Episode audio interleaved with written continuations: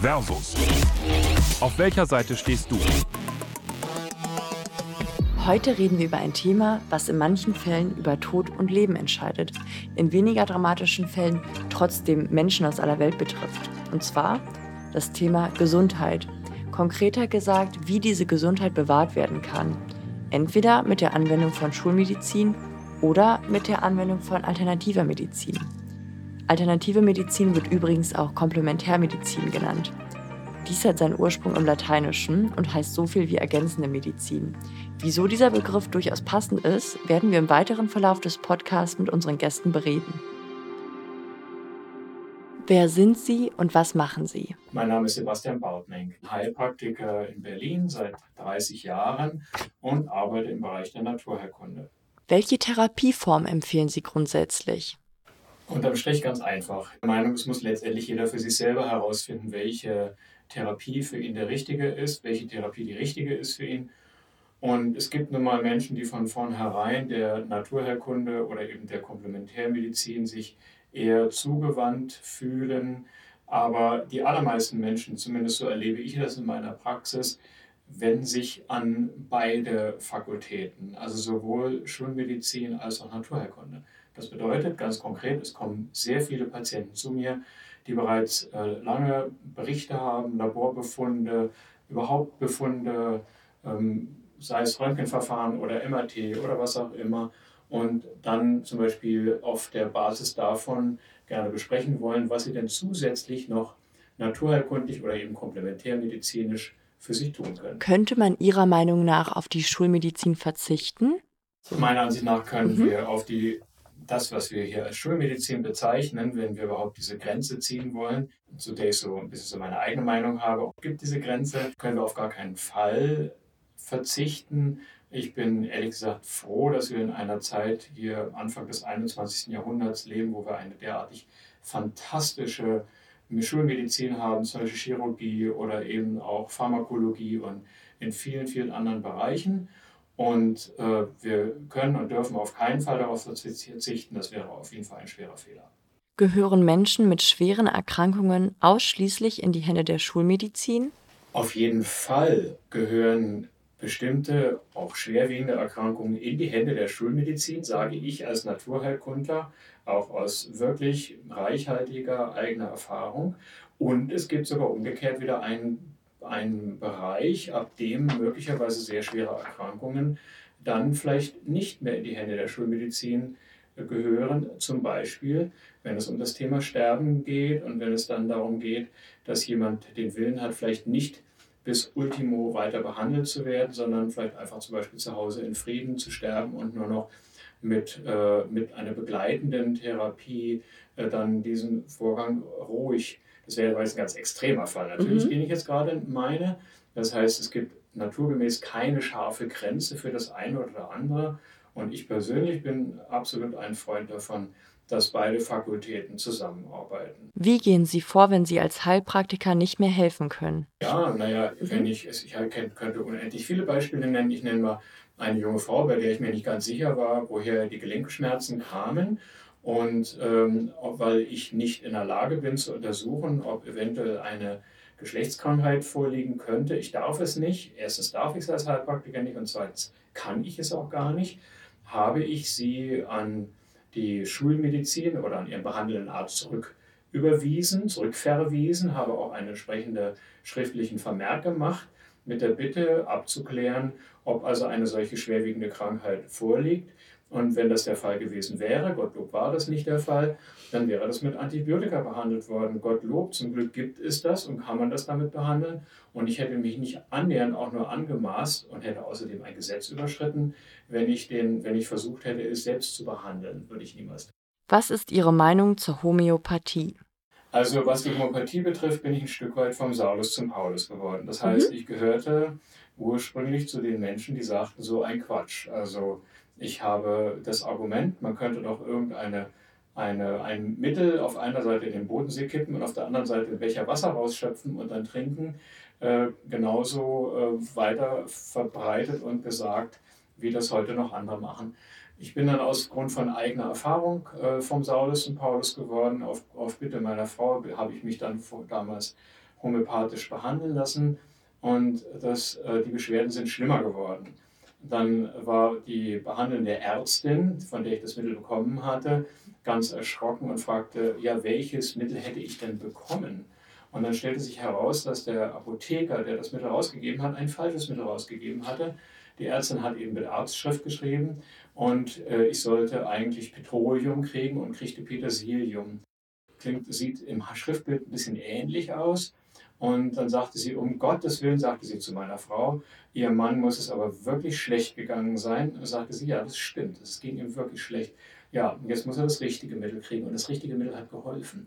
Das heißt, ähm, ich habe nicht gewusst, ich habe nicht gewusst, welches Mittel ich eigentlich kriegen sollte, weil ich mich ja gar nicht dafür interessierte. Mir war das lästig, dass ich das machen soll. Und ich habe mental, würde ich mal behaupten, keinerlei Einfluss genommen, sondern ich habe es einfach nur genommen, weil mir gesagt worden ist, ich soll es nehmen. Und dass es dann aber die eine und dann in die andere Richtung geholfen hatte, hatte bei mir persönlich dazu geführt, dass ich mir sagte, oh, Donnerwetter, mit dem Bodensee kann es jetzt gerade nichts zu tun gehabt. Homöopathie ist wissenschaftlich belegt nichts weiter als ein Placebo-Effekt. Was sagen Sie dazu? Den, der Nachweis der Unwirksamkeit mag erbracht worden sein. Das kann sein. Wahrscheinlich sind auch äh, unendlich viele Nachweise der Wirksamkeit erbracht worden. Damit habe ich mich nie beschäftigt. Ähm, und selbst wenn es ein Placebo-Effekt wäre, das ist ja der Vorwurf, der immer wieder gemacht wird, dann kann ich nur sagen, wunderbar, her damit. Würden Sie sich eine strukturiertere und aussagekräftigere Ordnung für die Ausbildung wünschen? Wenn es das gäbe, es wäre wunderbar, wenn es eine solche Ausbildungsordnung gäbe. Ich habe selber über sehr lange, viele Jahre, habe ich Heilpraktiker ausgebildet und das ist in der Tat ein schweres Manko und macht es auch schwer auszubilden, dass es eben keine Grundlage gibt, auf der man auszubilden hat. Wenn es also einen solchen Fahrplan gäbe, bin ich der Erste, der das ganz laut begrüßen würde und mit Sicherheit auch alle diejenigen, die sich in der Ausbildung befinden zum Heilpraktiker, denn es ist tatsächlich ein gewisses Schwimmen im Ungewissen. Was ist Ihr Ansatz? Hinwendung für mich ist der Schlüsselbegriff, den ich in meiner Arbeit anwende, Empathie. Die Empathie, die Hinwendung und einfach sehen, wo der Mensch ist. Und das bedeutet auch Zeit. Das heißt, mir Zeit nehmen, zuhören. Es darf nicht husch, husch zu schnell gehen. Ansonsten werden viele wichtige Dinge übersehen und der Mensch fühlt sich insbesondere nicht gesehen. Meine Grundauffassung ist die, dass ganz egal, was, im, was für ein Krankheitsbild oder ein Beschwerdebild vorliegt, letztendlich der Mensch sich selber heilt. Es ist zwar der Arzt, der Heilpraktiker oder der Naturheilkundler oder wer auch immer, der seine Finger mit im Spiel hat und Hilfestellungen gibt, aber schlussendlich, sage ich mal, wenn ein Mensch Durst hat, ist es sehr hilfreich, wenn ihm jemand ein Glas Wasser reicht, aber trinken muss er selber. Ist die steigende Nachfrage heilpraktischer Behandlungen Ihrer Ansicht nach eine Trenderscheinung? Hinwendung zur Naturheilkunde war meiner Ansicht nach schon immer sehr stark. Ähm, es, kann, es ist vielleicht zwar eine Trenderscheinung, weil zum Beispiel jetzt Bio und Hinwendung zu gesunder Ernährung gerade zunimmt, gerade in Zeiten, wo man sein Immunsystem äh, fit halten möchte. Aber ich kann jetzt nicht feststellen, dass dadurch ein stärkerer Trend hin zur naturheilkundlichen Therapie ist. Es gibt vom Grundsatz her äh, zwei Gruppen im Wesentlichen. Die einen äh, Patienten kommen deswegen, weil sie schon immer, wie auch immer, der Natur stark vertraut haben und sei es, weil es die Großmutter zu Hause schon in der Familie alle mit äh, Kräutern behandelt hat oder auch auf andere Art und Weise also ein, die mit einem Grundvertrauen kommen einfach. Und dann gibt es die andere Gruppe, das sind die sogenannten Austherapierten oder die, die nicht mehr wissen, wie es schulmedizinisch weitergehen soll und jetzt nach Alternativen suchen. Was denken Sie zur Pharmaindustrie? Werden zu schnell zu viele Medikamente verabreicht? Ja, auf der einen Seite wird mit Sicherheit zu viel und zu leichtfertig meiner Ansicht nach verordnet. Das eine oder andere Mal hätte abwarten vielleicht auch geholfen und wäre vielleicht besser gewesen. Auf der anderen Seite ist es gut, dass es eine solche Pharmaforschung gibt und äh, bei, bei, bestimmten schweren Krankheiten sind wir heilfroh, dass es äh, Medikamente mit starken Wirkungen gibt. Nehmen wir mal an den Bereich der Schmerzen. Wenn Schmerzen ultra stark sind, dann ist es vor allen Dingen wichtig, erstmal die Schmerzen zu nehmen und sei es mit starken Schmerzmitteln. Und da bin ich froh, dass es so etwas auf dem Markt gibt. Schlussendlich ist also immer der Mensch und der verantwortungsvolle Umgang damit. Und gleichzeitig natürlich an dem Aspekt der Kritik ist auch gebunden, es ist auch ein Markt. Es ist ein Markt, mit dem extrem viel Geld umgesetzt wird, der entsprechend auch beworben und gefördert wird. Und äh, immer dort, wo so etwas passiert, da, da geht auch etwas schief. Und dort ist natürlich dann die Kritik äh, anzusetzen, dass es dann das oft genug über das Ziel hinausschießt. Welchen Vorteil sehen Sie in der Naturheilkunde?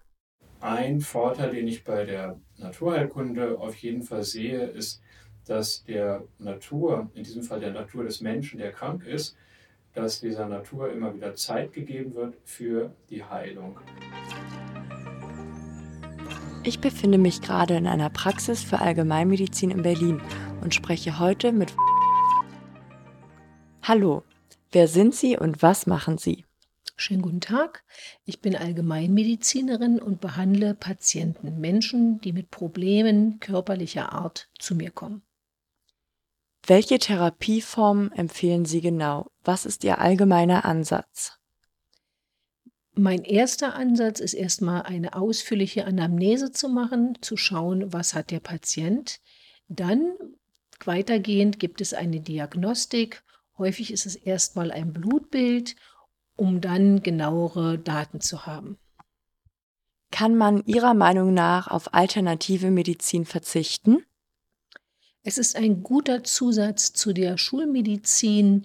Häufig kann man den Patienten mit leichten Mitteln helfen oder mit alternativen Therapien wie erstmal eine Ernährungsumstellung oder vielleicht kleine homöopathische Unterstützung. Häufig ist es auch psychischer Art, dass die Leute das Gefühl haben, die Menschen das Gefühl haben, sie bekommen Unterstützung. Vielen geht es dann schon besser.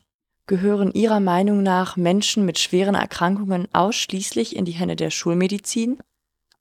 Auch hier sowohl als auch die Schulmedizin steht jetzt an erster Stelle, dass man als Beispiel Eingriffe auf alle Fälle natürlich den Schulmedizinern überlassen muss, muss die eine wissenschaftliche Ausbildung haben. Die ähm, Alternativmedizin ist dann immer ein schöner Zusatz, um die Leute weiterhin zu unterstützen. Auch wenn es manchmal nur ein Placebo-Effekt ist, wie bei der Homöopathie, hilft es doch oft sehr deutlich. Wie empfinden Sie die Ausbildung, die es bedarf, beziehungsweise das Studium, Ärztin zu werden? Es ist eine sehr lange, eine sehr anstrengende Ausbildung. Jedoch wird man auch allumfassend informiert und Wissenschaft, man arbeitet wissenschaftlich, sodass man nach Abschluss seines Studiums ähm, wirklich gut ausgebildet ist. Hier und da könnte man noch mehr Wert auf Psychologie legen. Das ist manchmal schwer, Patienten was zu übermitteln, was ähm, schwerwiegende Folgen für die Patienten hat. Da werden wir nicht ganz so intensiv ausgebildet. Da gibt es ja natürlich dann aber auch die Psychotherapeuten.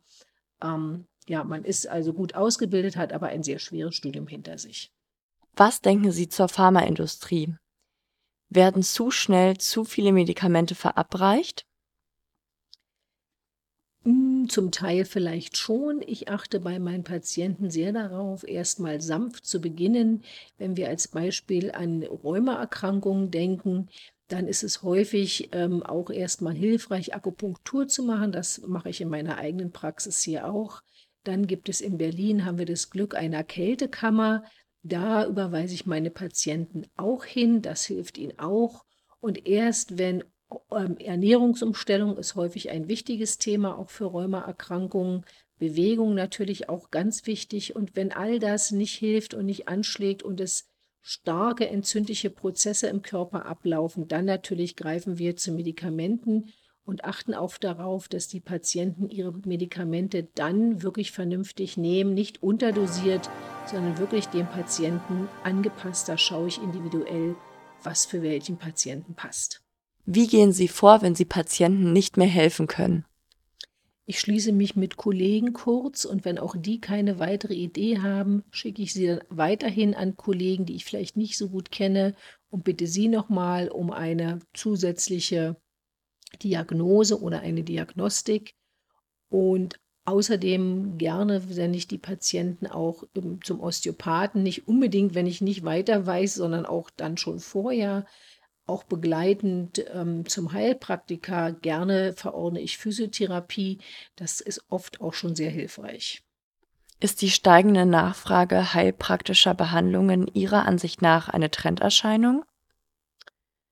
Vielleicht ein kleines bisschen, jedoch denke ich, dass die Leute sich auch mehr auseinandergesetzt haben mit der Medizin und festgestellt haben, dass nicht immer gleich Antibiotika gegeben werden müssen oder eingenommen werden müssen. Da müssen wir Ärzte uns auch zurückhalten, dass wir sagen, nicht immer gleich Antibiotika. Und insofern denke ich, dass da ein Umdenkungsprozess stattgefunden hat, sowohl von den Patienten als auch von der Ärzteschaft zu sagen, die Leute sollen gerne auch Alternativmedizin probieren und erst wenn das nicht hilft, kann man stärkere Geschütze auffahren. Welchen Vorteil sehen Sie in der Schulmedizin? Alle Ärzte haben ein Studium absolviert, das wissenschaftlich ist und fundiert und eindeutig anerkannt. Das ist im Vergleich zu der Alternativmedizin leider nicht so. Da weiß man häufig nicht, was die Menschen für Ausbildung gemacht haben. Des Weiteren haben wir einen riesen Diagnostikapparat, kann man ja beinahe sagen. Das heißt, wir haben sehr viele technische Möglichkeiten, den Patienten wirklich eingehend zu untersuchen, um dann auch die richtige, hoffentlich doch die richtige Diagnose zu stellen. Und des Weiteren ist uns natürlich ein großer Bereich der Pharmaindustrie zugänglich, wo es durchaus Medikamente gibt, die auch sehr hilfreich sind, möchte aber auch noch mal betonen, dass ich die Alternativmedizin für ähm, wichtig und begleitend, unterstützend immer befürworten möchte. Wie wir diesem interessanten Gespräch entnehmen konnten, möchte die Schulmedizin die Alternativmedizin nicht missen und andersherum. Ich hoffe, auch ihr hattet aufschlussreiche Momente und konntet einiges mitnehmen.